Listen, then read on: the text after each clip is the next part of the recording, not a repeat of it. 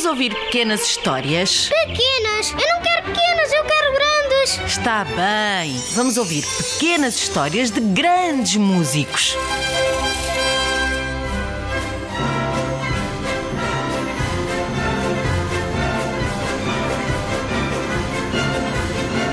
Se este pianista e compositor tivesse vivido nos dias de hoje, seria uma estrela de rock arrastando multidões de fãs e enchendo estádios com milhares de pessoas desejosas de o ver e de ouvir a sua música. Ou quem sabe, obtendo milhares de visualizações nos seus vídeos prodigiosos cheios de acrobacias pianísticas.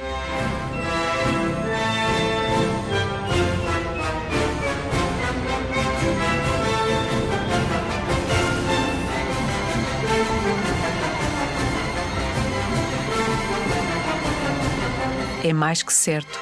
Falamos de Franz Liszt, compositor húngaro. Nascido em 1811. Aos seis anos, Franz reproduzia as peças que o pai tocava no piano. Aos sete, divertia-se a estudar piano desde o nascer do sol.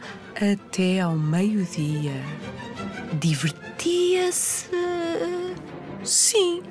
Por exemplo, uma vez viu que havia um intervalo de 10 notas que a sua mãozinha de criança não conseguia tocar. Pensou usar a navalha do pai para cortar as membranas da pele entre os dedos. Uh, que horror! Ai, não, não, nem pensar. E qual foi a solução? Tocou uma nota com o dedo e a outra com o nariz.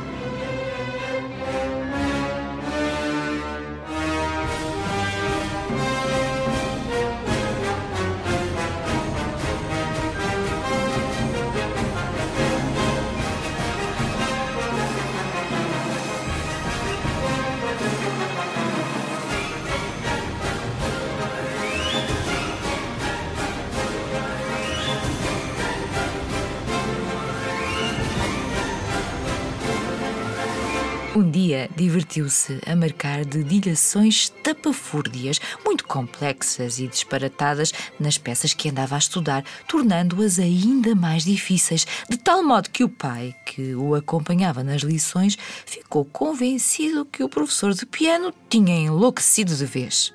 Aos oito anos, Liszt começou a compor. Aos nove, deu o seu primeiro recital como pianista. Aos dez, tocava e improvisava com uma facilidade assombrosa. Aos 12 anos de idade, já Liszt era um ídolo e a sua primeira peça foi editada. Variações sobre uma valsa de Diabelli. E aos 14 anos, a primeira ópera estreia em Paris. Foi um delírio. Um delírio. Ah, com Liszt a ser levado em braços para o palco pelo tenor, no meio de aplausos e e ovações.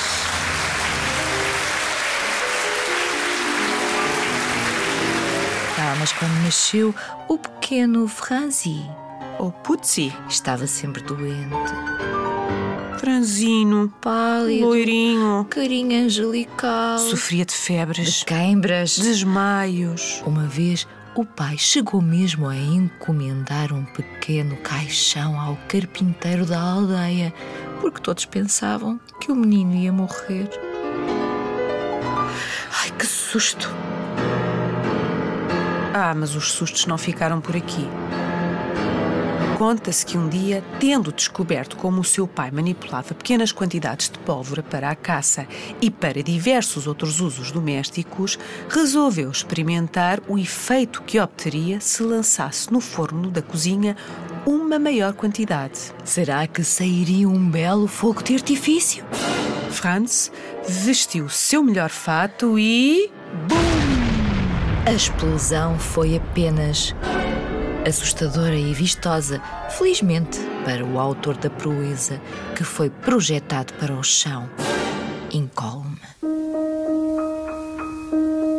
Para Liszt continuar a estudar com Czerny, um famoso professor, o pai pediu uma licença ao duque para quem trabalhava como administrador de rebanhos, vendeu os móveis E o relógio? e toda a família se mudou para um quartinho minúsculo numa pensão.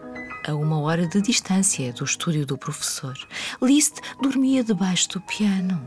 Havia pouca comida A vida era dura. e não tinha muito tempo para brincar como as outras crianças. Era preciso estudar. Memorizar.